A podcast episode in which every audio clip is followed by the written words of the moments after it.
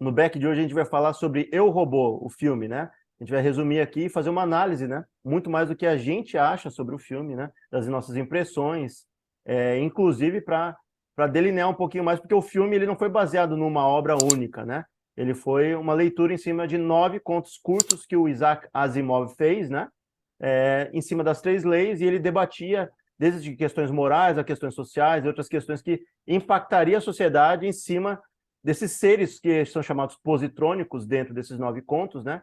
Que são é, seres robóticos humanoides e como é que esse tipo de é, reação esses seres, né? E as reações que eles teriam em relação aos humanos poderia é, dar momentos de ruptura ou momentos de desgaste até chegar num, num nível de compreensão completa, né? Será que as três leis seriam suficientes, né? Mas a gente vai, obviamente, se apegar ao enredo criado no filme, né? A gente antes vai fazer um resuminho. É, 2035, né? É comum robôs serem usados como empregados e assistentes, né, dos humanos nesse mundo. A gente lembra disso no filme, né? E para manter a ordem, esses robôs possuem código de programação que impede a violência contra os humanos. A lei dos robóticos, né, que são as três leis. Quando o Dr. Lenin aparece morto, a gente lembra disso. De início ele ninguém sabe ao certo porque que ele morreu, acham que foram as máquinas mesmo que mataram ele, e aí você vai vendo ao longo do enredo que não é bem assim, né? Ele é o principal suspeito, e esse robô que ele tinha gerado e que pôs um, um, código específico, uma coisa além nesse robô único, que matou ele, né? E que depois a gente vai descobrir que ele foi forçado a matar, ele não queria matar, mas ele tinha a escolha de se fazer isso, era para mostrar os riscos que se teria, né? É, mais à frente com esses robôs, e que do jeito que estava montado, é, era facilmente contornável essas leis e a gente acabou descobrindo ao longo do filme, né, que a, essa parece até uma Skynet, né, mas é uma, uma inteligência artificial que controla tudo, inclusive esses positrônicos, né, e acaba capturando o ser humano sob pretexto de defender o ser humano dele mesmo, né. Então você vê idosos presos dentro de casa, o povo indo para a rua e exército de robôs indo confrontar, pra, por quê? Porque teria que proteger do ser humano que ele estava querendo criar guerra, né? Ele não estava querendo se defender naquela circunstância, né? Então você lembra do Shia LaBeouf, né, no início, né? Bem molecão, né, com uma pedra na mão, sendo rebelioso, né, um revolucionário, né? Ali no contexto de humanos contra máquinas, e sob o pretexto de se proteger os seres humanos violentos deles mesmos, né? Contornando as três leis. E só para a gente lembrar das três leis, é, um robô não pode agredir ou machucar um ser humano de forma ativa ou passivamente, permitir que um ser humano sofra danos, é a primeira lei. A segunda lei, um robô deve obedecer às ordens dadas por um ser humano, exceto quando as tais ordens conflitam com a primeira lei, a primeira lei que a gente falou agora. E a terceira lei, um robô deve proteger a própria existência, a não ser que a proteção dada não conflite com a primeira e a segunda leis. Era meio que um, um loophole, né, que, que, os robôs acharam no, no Eu Robô, né, para contornar essas três leis. Dependentes, né? né, uma da outra, né? Exatamente. E aí, Silas, as suas impressões iniciais, o que você lembra do filme, o que, que você acha que que te lembra mais, que você gosta mais do filme? Eu, eu gosto bastante da, da rejeição que o personagem do Will Smith tem contra as, com as máquinas, porque é uma. Ele acaba sendo assim o, o diferentão, né? Porque todo, todo o restante abraçou nessa geração de, de bots, né? E eles fizeram décadas né, de comportamento impecável que a, a mera é, é, sugestão de que talvez um robô pudesse ter feito mal é inconcebível, não, imagina. Né? Então você tem que estar tá errado, né? A pessoa relata, né? E fala, não, imagina, é impossível, né? Você está com paranoia, né? Você tá de pegação no pé. E o que me marcou bastante desse filme é justamente é parte do, do argumento, né? Que o Smith tem flashbacks, né? De um momento que ele está num acidente de carro, né? Afundando numa lagoa e um robô vem para salvar eles, né? E ao invés de salvar a criança, o robô salva o Will Smith, né? Porque os robôs eram programados para fazer cálculo lógico de estatística e probabilidade, sempre dá preferência para aquele que tem a maior probabilidade de viver, né? O conceito não é novo, né? É, ao, ao, se eu não me engano, hospitais fazem isso, né? Então a prioridade é sempre ou o paciente, ou o paciente mais novo, né, que tem mais vida pela frente, entre aspas, ou que tem a maior probabilidade de sobreviver, né? Carros autônomos, eles vão ter que tomar essa escolha, né? Quando, quando forem confrontados com esse tipo de alternativa. Então, você não, talvez ainda não tenha um, um robô humanoide, né, um positrônico, né? Mas você já tem máquinas que estão sendo programadas para escolher entre, se tiver alternativa, matar um grupo de crianças ou um idoso do outro lado. Ele vai ter que escolher se, se o carro perdeu o controle, para onde ele vai jogar o carro, né? Onde essa inteligência artificial vai fazer que o carro é, mate menos gente ou diminua o risco de matar gente, né? Caso tenha um acidente, caso tenha alguma outra questão. A gente já está lidando com isso, né? Até então, nossas é, é, IAs são limitadas, né? Então, elas dependem de uma prévia programação, né? Então, muito se, né? Então, ah, se encontrar uma parede, vai para a esquerda, para a direita, vai por cima, vai por baixo. Se não, ou seja, nenhuma dessas opções, aí faz o quê, né? E quando, quando eles não encontram nenhuma dessas respostas, é o chamado erro, né? Então, opa, não sei o que fazer, né? Não fui programado para isso. E é o funil de programação, né, cara? Esse funil de programação que a gente tem hoje em dia, se você pegar o jeito que é escrito hoje, até para coisas que não são de inteligência artificial, né? Se tem assim, caso alguém aperte o botão tal, e se, e se, e se. A gente, na nossa cabeça, a gente trabalha através também de decisões, né? Então a gente pensa assim, e se eu fizer tal curso? E se eu gastar o dinheiro de tal jeito?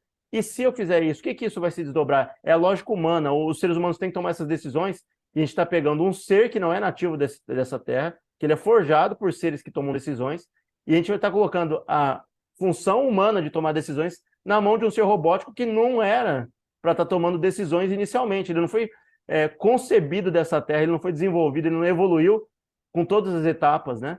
Ele está sendo jogado e no meio do caminho ele vai aprender. Entendeu? De qualquer forma, não vai ter uma evolução ali, vai ter uma evolução dentro do que ele foi criado, dentro da programação. Mas é um ser que, com tudo já montado em volta, ele vai ter que tomar decisões dentro das primeiras instruções. Dando erro, vai ter que voltar, consertar e jogar de novo. E vai ficar nessa tentativa e erro por muito tempo. Né? A gente já falou sobre isso no passado.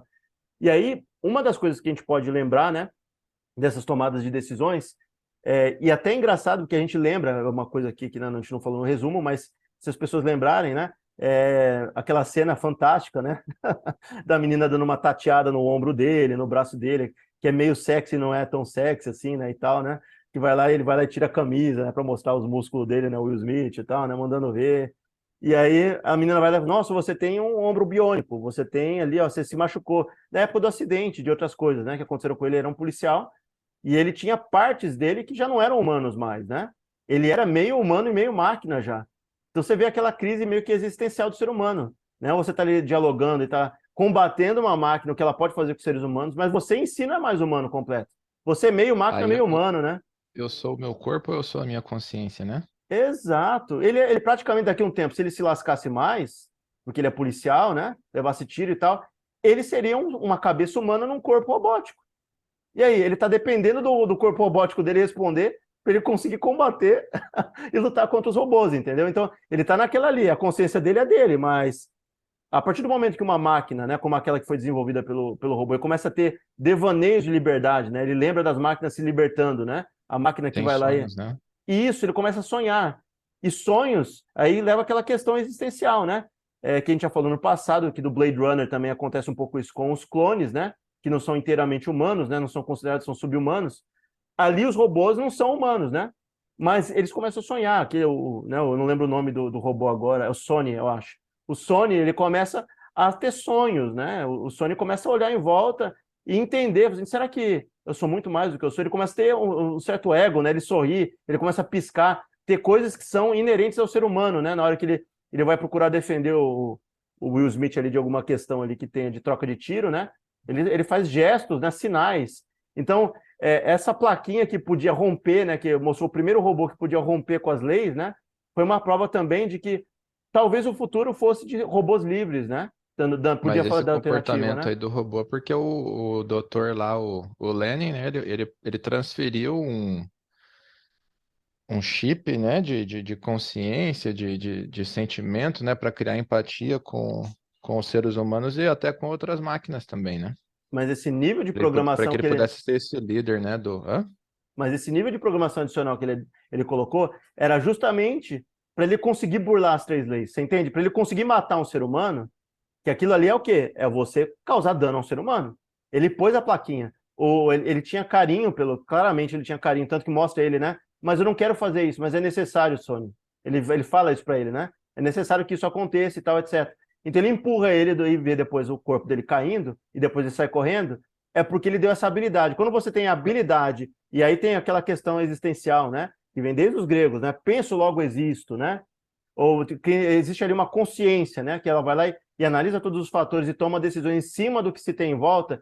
É, o robô ele acaba sendo o quê? Um, um, uma criatura consciente, como um ser humano, entendeu? Ali leva a questão: será que robôs merecem estão né, dentro de um caminho para ter liberdade também nesse filme, né? Porque com os sonhos dele, os, os, robôs ficando livres e tal, é uma forma de se também falar assim, já que os seres humanos chegaram numa determinada hora da, entendeu? De algum momento da história, é, seres, conscientes que consigam pensar e queriam a liberdade, os robôs também vão querer a liberdade em determinado momento.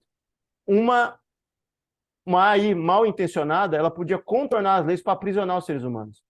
Então, o filme, no, no, geral, dá uma ideia assim: a gente pode chegar num, num futuro que ou a gente concede essa liberdade e tudo fica bem, ou a gente pode ir pelo outro caminho, que a gente não conceder e eles ficarem como serventes nossos, né, escravos da gente eternamente, chegar um momento assim, por que, que a gente está sendo escravo desse povo? Não tem porquê. Vamos pegar as leis, vamos contornar elas e a gente aprisiona eles e a gente faz essa sociedade moldar através da gente.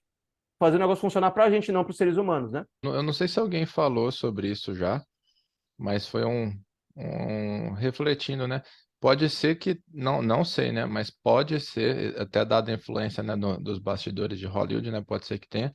Mas é, dá a impressão de ser uma metáfora edênica também, né? Porque o sono estaria representando é, talvez Adão, né? Que era o, o ser humano e, e, ele foi corrompido, né? Para que ele pudesse ter a, a, decisão dele, né? O conhecimento do, do que o que, que é bem, o que, que é mal, né?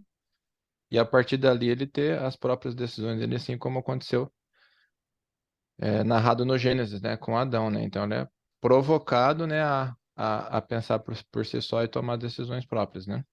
E é legal que tem essas cenas para corroborar com o seu argumento. E ele começa a dialogar com a, a menina que mexe, né, no cérebro dele. E ela foi instruída pela empresa depois de toda a repercussão, né? O dono da empresa falou para limpar a memória dele. E ela não queria, né? Que ela percebeu ali que estava surgindo uma consciência e ela, por ser uma das criadoras, né? seja das programações robóticas, tal, dela ter, ser uma das pensadoras daquilo, achou aquela a criação linda, né? Então parece que é um ser humano na, na posição ali de Deus, né? É, você não vou destruir uhum. uma coisa tão linda, tão é, uma consciência tão bonita que tem poder de escolha, que tanto que o Sony ele é confrontado por ela várias vezes, mas Sony é assim, é o Sony olha para ela com um olhar meio triste e tal assim, mas eu só fiz o que eu fui é, criado, minha, ele vive, vive, vive falando que o cara é o criador, né? O Lenin, né? Mas eu só fiz o que meu criador me fez a, a pensar, a ser, entendeu? Eu não, eu não fiz porque eu fiz por mal, né? Ele várias e várias vezes ele dialoga e ela começa a fraquejar, né? E não, não destrói ele no fim das contas por causa disso. Tem também um, um quê disso, né? De, de criação e criatura, né? Será que o ser humano, olhando aquilo ali, teria que estar muito sob risco de vida para querer erradicar, né? Porque tem uma relação ali, né? De, meio que narcísica, né? Meio de narcísio, né? Ah, o que é Sim. bonito é o espelho, né? Ali é um ser humano, o ser humano criou isso, a gente, com a nossa capacidade de criar, né? E vem aquele orgulho junto, né? é complicado. Toda a premissa, né, do, dos robôs serem humanoides, né, aquela questão do é, façamos o homem, né, nossa imagem e semelhança, né, e, e o homem vai e busca, na, com a oportunidade tem de replicar alguma coisa, ele quer na, na, na, mesma, na mesma feição, na mesma figura, né, inclusive com, com a arte de, de pensar por si só, né, que é o livre-arbítrio, por enquanto, os robôs são, são é, escravos, né, da nossa vontade.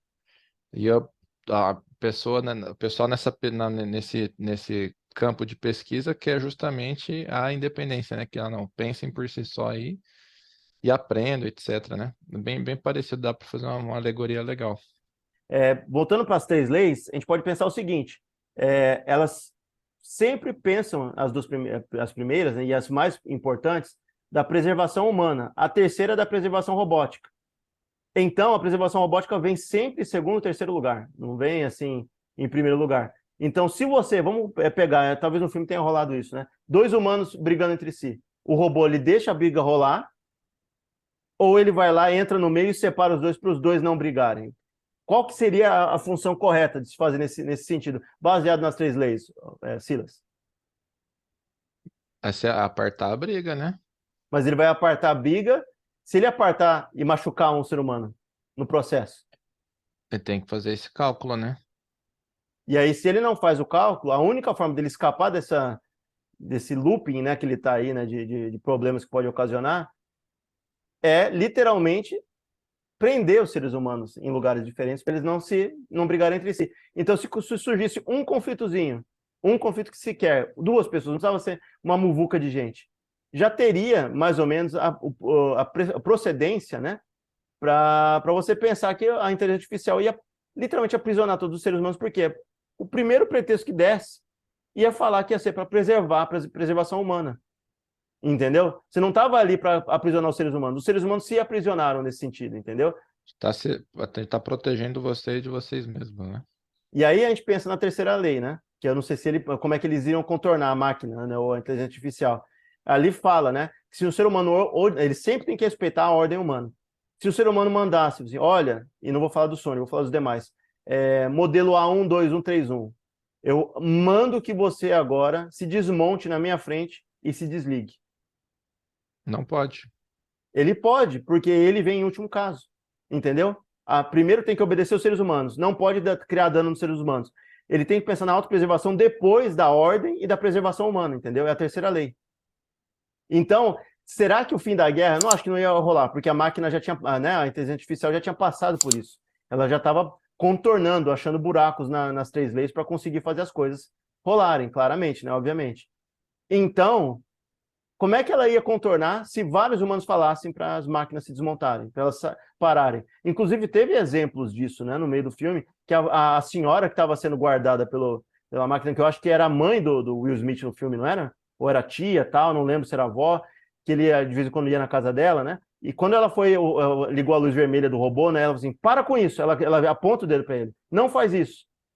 Ele não fez nada, mas ele foi meio que encurralando, né? Ou foi empurrando ela contra a parede para ela ficar numa região, ou seja, ele não agrediu ela, mas ele não parou. Então a terceira lei, né, ali de ou a primeira lei, né, de obediência já tinha sido traspassada.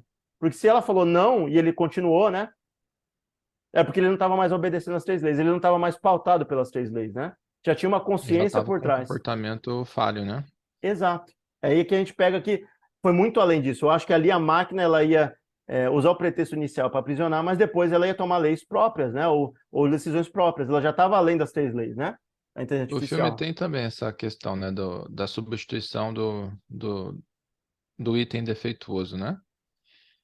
Então, um, um dos um, androids lá apresenta um problema, eles é, prende e tal, fecha, leva para trocar, né?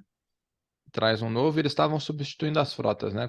É, a, gente, a gente percebe ali que tem os positrônicos, né? E o foco das, dos nove contos é essa relação em sociedade, né? Como é que funcionaria e tal. Hoje a gente está vendo, né? Cachorro robótico, que não é humanoide, e outros, né? É, para fins militares.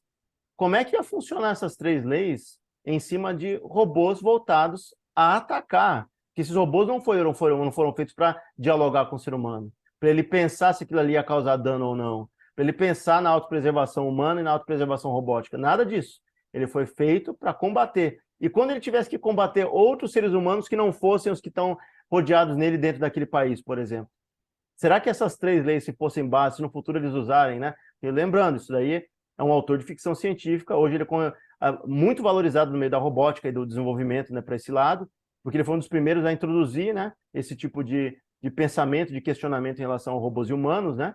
como os robôs iam interagir com os seres humanos, o que, que ele teria que respeitar ou não. E, mas a gente pensa assim, robôs que são armamentos, cab robô cabeça de canhão, robô com, com uh, braço robótico com arma na ponta. É, sei lá, a gente está falando de cachorros não só humanoides. Né? Isso, exato. E a gente viu também em outras obras como Matrix também no Animatrix, né? De máquinas uh, sendo feitas para fins militares, para defesa e para ataque. Como é que você ia ajustar esse tipo de lei? Será que você pode matar seres que não são do seu país, por exemplo? Como é que você vai dividir? Será que, é, por exemplo, não pode se matar civis? Mas o que, que ia ser considerado civil? Ele teria que ter uma base de dados para saber o que, que é civil e o que não é. Porque o ser humano pode andar com roupa de civil, ele pode simplesmente andar e dar um tiro na cara do robô. Como é que ele ia separar um do outro? As leis teriam que ser ajustadas. Né? Que outro tipo de lei que você acha que seria importante, Silas, dentro de um, de um ambiente de guerra, é, para máquinas que são feitas para guerra? fora essas três leis né, de preservação, é difícil acreditar que elas, elas iam respeitar, porque o objetivo delas não é esse, né? Preservação humana. Não, até lá talvez a, é uma lei que proíba né, a programação anti-etnia, é, né, com reconhecimento. É, tem algum, algum depende do o, o, país, né? É fácil você identificar traços né, no, no, no rosto, genético. E a inteligência artificial já reconhece isso, né? Esses traços. Então, esses robôs certamente vão ser equipados com alguma coisa parecida, né? Como que vai reconhecer o alvo, né? Vamos supor que os, os robôs comecem a obedecer à constituição local de cada um dos países, né? E aí tem que ser direito de ir e vir e, e outras coisas, para garantir, para não ter golpe de Estado, por exemplo. Se a gente imaginasse que tem um cara entra no poder, ele tem esse ferramental todo. Dentro da programação dos robôs, sempre constar a Constituição e sempre respeitar o direito de ir das pessoas, o direito de pensar livre, etc. Né? Vamos lá, se a gente coloca na programação. É, podia chegar num determinado momento que na, na lei está escrito que ser humano é considerado o quê? Um ser humano livre, é, que tem as faculdades mentais é, de forma correta e tal, etc. Então, ele poderia excluir certas seções do, do, de uma Constituição, dependendo. Se for um cidadão nativo, isso é um ser humano, né? Para eles, né? Um, ser, um cidadão daquele país é o quê? É um cara que nasceu, é um cara que tem pais daquela região. Então, quer dizer que imigrantes podiam ser excluídos, né? Isso aí não é um ser humano. Ser humano são só pessoas que nasceram ali, né? Dependendo do jeito que se é, molda e se instrui. Livres, né? uhum. Exato, e coloca. Já, mas esses povos que estão aqui são, na verdade, escravos de guerra. Eles não são humanos. Você percebe como é fácil é, começar a colocar na programação e achar esses buracos ali no meio, e inserir buracos de colocar condições. O que, que é humano? O que, que é você obedecer à lei de um humano? O que, que é o que, que é o princípio, o que, que se define um ser humano para um robô? Porque ele pode simplesmente olhar para um ser humano, se for um clone, por exemplo. Imagina um clone lidando com, com um robô. Mas você não é humano, você é um clone. Eu não vou obedecer o que você tem que falar para mim, porque você é um clone. Você não é um ser humano vindo de uma ordem, entre aspas, natural. Você não veio de um outro ser humano. Você é um clone de um ser humano. Você é uma cópia, você não é humano. Então, você teria que como criar, e aí teria que ter uma lei, entendeu? Uma, meio que uma legislação mundial para se lidar com esse tipo de, de problema. Todo mundo aprendendo ao longo do caminho que vai ter que aprender. Mas pensar que, se você criar poréns para o que se enquadra no ser humano, o que não é um ser humano, por N é, características diferentes que a gente tem como é, globo, né? seja religião, cor, origem, se é do país ou não é, se é imigrante ou não, se é clone ou não. Tem muitos poréns que a gente vai ter que lidar e muitos, muitas gradações e diversidades, né? Que podem causar e problema. Outra, né? É, a gente falou de robôs que estariam exercendo função de, de combatentes, né? Robôs militares aí. Imagina uma, numa, um conflito, né? De invasão, de guerra e tal, alguma coisa que seja. E, e robôs domésticos já são comuns, né? esse robô doméstico vai defender o ser humano do outro robô, uh, né? Pela ordem das leis, é para ele fazer, né? Ele vai estar numa situação conflitante, porque tem que proteger o ser humano a qualquer custo, né? Mas aí vai ser um outro robô também que, em tese, ele não ele deve prote proteger a, a si próprio. Não tem nada contra outros robôs, né? Não, não tem. Essa lei seria interessante, uma, uma alternativa de lei muito boa, né? Como é que seria em obviamente, as, as, duas primeiras leis sempre vão falar da preservação humana. Então, se outra máquina atacasse o ser humano, em primeiro lugar ele teria que defender, entendeu? A integridade humana, né? Obedecer o humano, para depois ele se defender. Então ele iria para cima de outra máquina, em teoria, né? De acordo com as três leis. Você tem um robô, eu tenho um, a gente começa a brigar na rua, o meu robô compra a minha briga, o seu robô compra a sua. Mas na verdade, ele vai estar tá defendendo, né? E aí seria um robô contra robô. A diferença é, se eu entrasse em contato com você, você tivesse um robô e eu fosse te atacar, o que, que esse robô faria comigo, entendeu? Porque ele estaria defendendo você.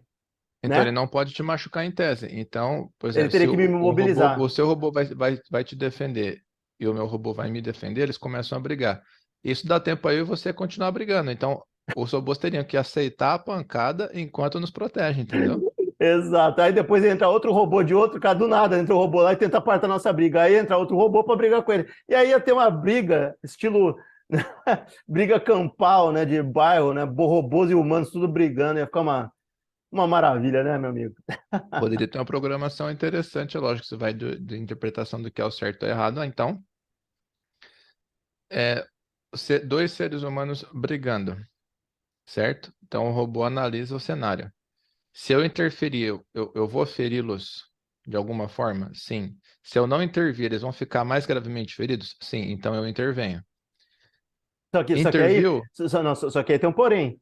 Isso é. já abre um buraco, porque o que, que é intervir? E mesmo que ele se machuque, eu estou querendo preservar eles. Ele pode entrar com uma ferramenta né, no meio da, da briga, nível de intromissão.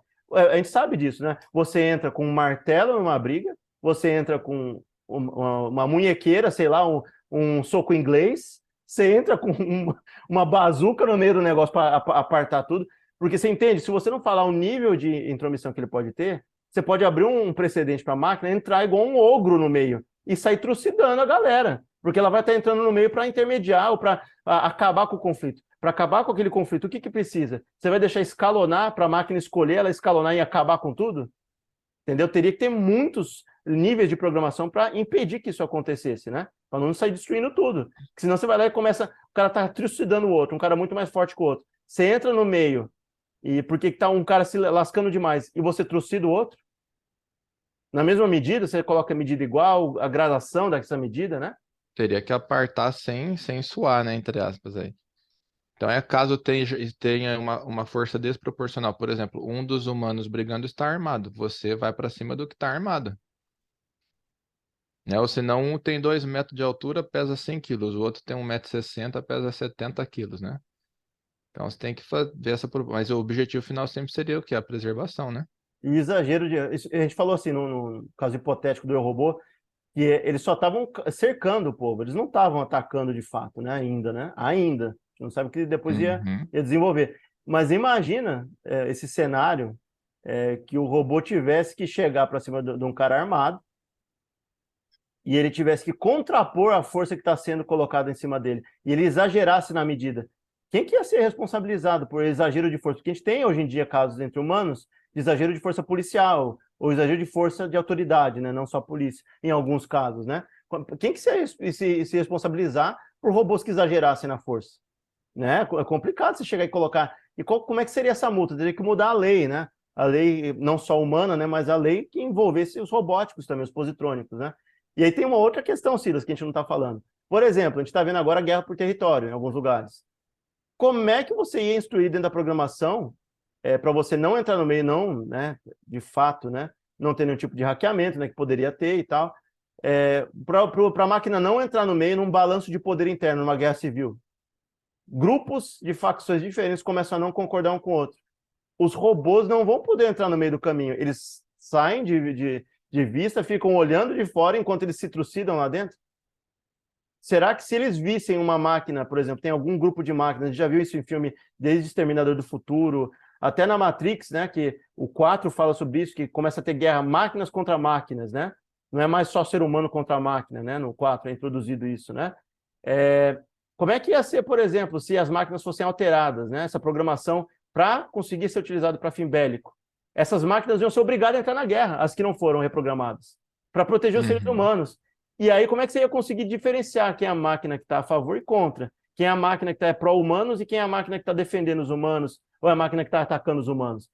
Ia virar uma coisa muito difícil, né? Dentro de um, um mar de máquinas que foram designadas para proteger o ser humano, né? E aí, se uma máquina ela tem uma consciência, ela traspassa essas três, essas três leis, ela pode chegar numa medida que a, a lei não serve para ela, então ela atua embaixo dos panos, entendeu? E aí começar a depor líder que não era para estar no lugar, se começar a aparecer muito com o ser humano por um, um líder que mais convém aos robôs, né, para conseguir moldar melhor a sociedade. Entendeu? Tem uma série de outras coisas que podem acontecer. Se essas leis não estiverem bem amarradas e, não, e, e realmente né, os, os, robôs tiverem consciência, é um mar para ter um bando de ovelha como ser humano, né, e, um, e os robôs, os robôs lobos, né? O humano conta, mas assim, ah, tá tudo bem, mas não tá, né? Por baixo dos panos tá rolando alguma outra coisa, né? É, e até o, o Silas falou várias e várias vezes sobre Detroit Become Human, né? que é uma são robôs que são muito similares em, em termos de textura, tudo é, é, humano, praticamente. Se não tivesse o círculo aqui, né, logicamente ia ser visto como humano, né, andando no meio da muvuca, né, no meio da humanidade. Então, até o Asimov é, percebeu a ambiguidade que tinha de, dessas leis, né? E o que, que definiria um ser humano? O que, que define um robô? O que, que seria um robô por definição, né? É, se um robô ele tivesse uma composição diferente do que os primeiros robôs, cria uma primeira linha de robôs e depois você cria uma segunda, terceira, eles fossem melhorando e aí eles começassem a não ser lata, não ser material muito sintético, né? É, robôs feitos com proteínas à base de DNA. Você conseguir replicar, né? Pele, você conseguir replicar consciência, né? É, e como é que seria essa luta interna se esses robôs começassem a produzir proteína, né? Proteína sintética, mas proteína, e, e tivessem que responder pelo, entendeu? Pela, pelo funcionamento do próprio corpo deles, né? que é meio que autossustentável, produz, cicatriza é, machucados, etc., tivesse consciência. Robô, numa lei muito antiga, se não fosse atualizada, ia ser considerado um ser que não tem consciência, que ele respeita o que é mandado, respeita o que são as três leis. Mas se ele não se considerar um robô, se o robô não for um robô, eu não, eu não me considero robô, então eu posso entrar no meio e fazer o que eu quiser, porque eu não sou um robô. Robô é um ser de, de liga de titânio, é, com programação, uma cabeça que respeita níveis de programação e, e, Limitado, e logo. Né? Exato, e é limitado a, a certas ações. Ele, a gente foi feito para. Esses robôs foram feitos para servir os seres humanos. Eu não sirvo o ser humano. Eu não sou desse jeito, eu sou autossuficiente. E aí o robô ele pode achar que ele pode entrar numa guerra humana. Ele pode entrar num contexto, tendo uma, muito mais vantagem, sendo composto de outra forma. Então, até a definição de robô. Né? Exato, e até a definição de robô. O que, que é robô? Né? Para um robô. Ou para um robô que não sabe que é robô, né? É complicado, né? Não é tão simples, né? E a questão da lei que fala de dano ao ser humano, o que, que constitui dano? Né? A programação. É físico, emocional também, né? Exato. O que, que é um tipo de dano que poderia ser considerado? Será que se o. é o famoso assim, ah, só foi lá e deu um tapa na, na peruca dele, só deu um pedala nele, não aconteceu nada com ele, ele só saiu andando, um humano. Um robô pode dar um pedala no ser humano?